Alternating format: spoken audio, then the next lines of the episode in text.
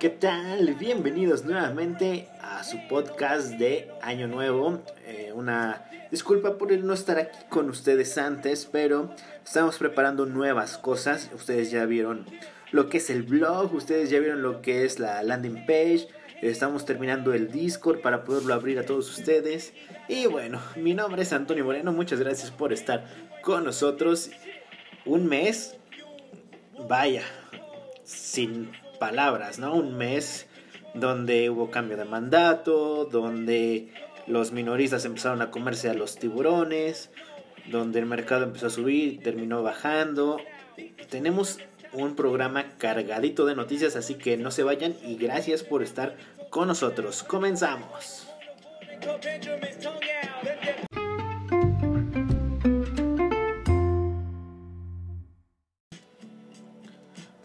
Los principales índices accionarios terminaron la semana a la baja. En este caso, el Dow Jones cayó menos 3.3 semanal, el SP500 menos 3.3, el Nasdaq menos 3.5 y el Russell menos 4%. El que subió más fue el VIX, índice del miedo, con 51%. Por su parte, el Bitcoin subió con un más 5% y en los en las materias primas el oro cayó menos 0.4% y el WTI cayó menos 0.3%.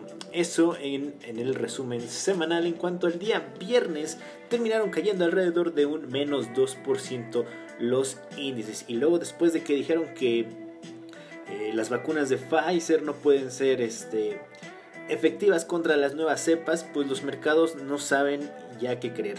Recuerden que ya no tenemos a Donald Trump para mandar a sus lacayos a CNBC para frenar la caída.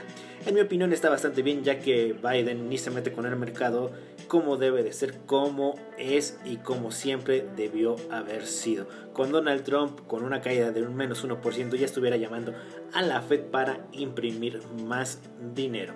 El Dow Jones cayó el viernes menos 2%, el Nasdaq Compost menos 2%, el NICE menos 1.86. Por su parte, el SP500 cayó casi el menos 2%. En la parte de Europa, el DAX alemán cayó menos 1.71 y el Euronext 100 cayó menos 2%, así como el CAC francés también menos 2%.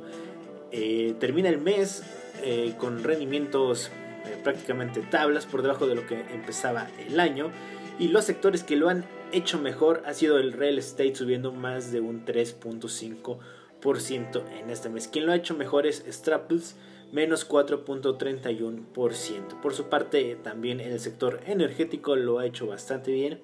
Y tecnología pues está ni allá ni acá subiendo nada más 0.44%. Eso en cuanto a los sectores del SP500 en este mes.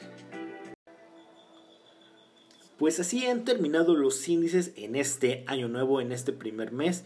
Recuerden la estacionalidad de enero, el rally de Navidad concluyó con 1% a favor, pero el mes de enero cayó arriba del menos 1%, lo cual nos dice que el año podría ser bajista. Digo, esto solamente es un dato de estacionalidad, no lo deben de tomar tal cual, pero en el 80% de las veces se llega a cumplir.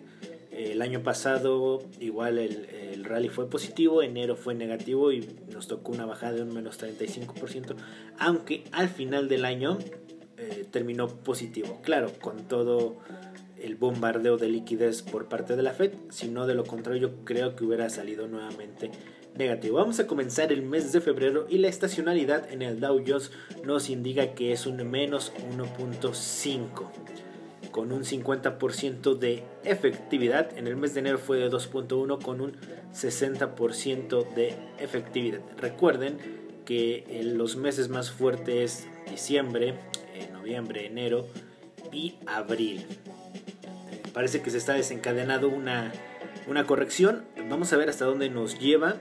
Eh, ya está en el aire eh, el post con notas de mercado, ya lo pueden visualizar para que se den una idea de qué tan grande puede ser esa corrección.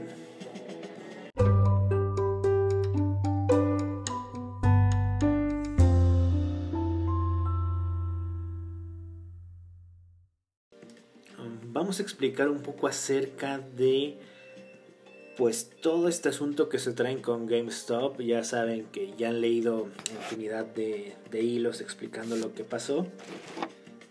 Y la realidad es de que más de que se hayan comido a, a unos grandes fondos, también tiene que ver con el descontento de la población, con la desigualdad de riqueza que ha generado y ha sido impulsada por los bancos centrales.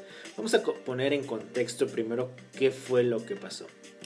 Algunos traders del foro de Reddit, subreddit de Blackstreet Bets, pues se organizaron básicamente para buscar acciones que tuvieran mucho interés corto y que aparte fuera de eh, que cobraran mucho interés en la prestación de sus acciones.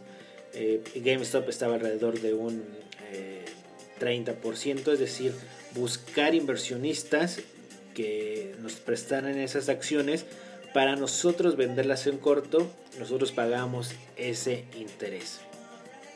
Entonces lo que hicieron los de Reddit, al parecer pues gente que sabe mucho, empezó a ver que había acciones de baja capitalización con mucho corto adentro, más del 150 en el caso de GameStop, y con caras acciones prestadas. Entonces, al momento de que se ponen de acuerdo, y empiezan en manada a comprar las acciones, pues empieza a subir de precio. Los cortos para defenderse pues tienen que cubrirse. ¿Y cómo es eso? Ya sea cerrando la posición o comprando. Eh, bueno, para cerrar la posición tienen que comprar la acción nuevamente.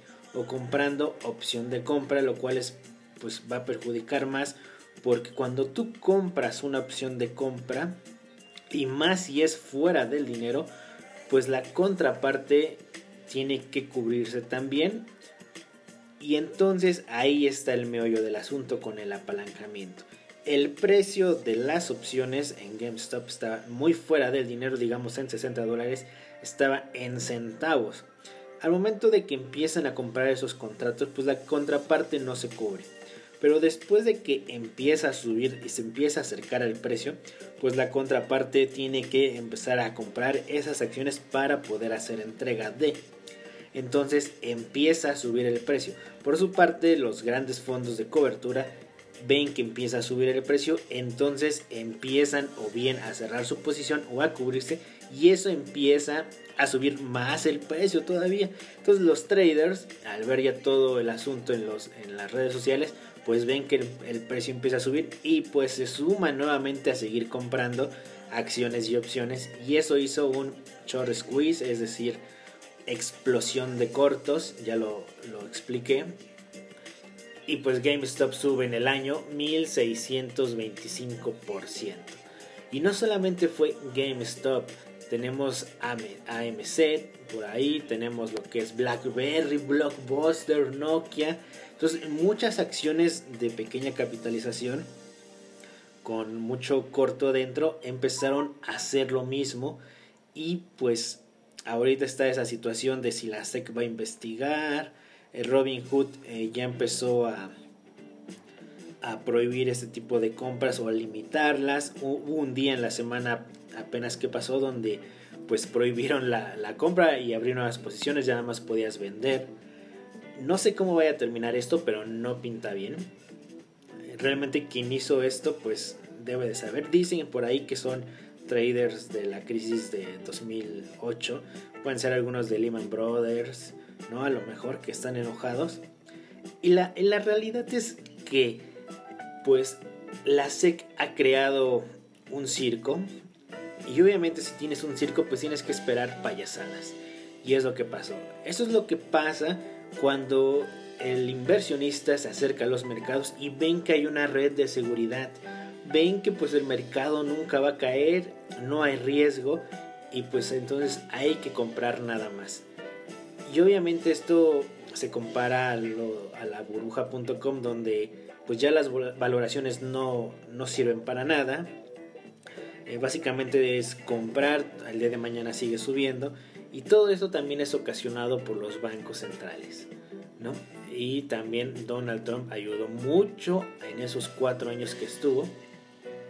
Entonces pues ahora pues no se quejen Y como dicen por ahí, ¿no? Ahora la rebelión de los retail, claro que no va a afectar a muchos fondos, ¿no? Eh, solamente afectó a, algunos donde pues tuvieron que cerrar sus cortos con grandes pérdidas. Pero bueno, vamos a estar al pendiente de cómo, cómo evoluciona esto. Ya hay demandas contra Robin Hood de libre mercado, ya hay algunos senadores en Estados Unidos que están a favor de, los Robin Hood, porque pues si es un libre mercado debe ser piso parejo para todos y no solamente para los institucionales, ¿no?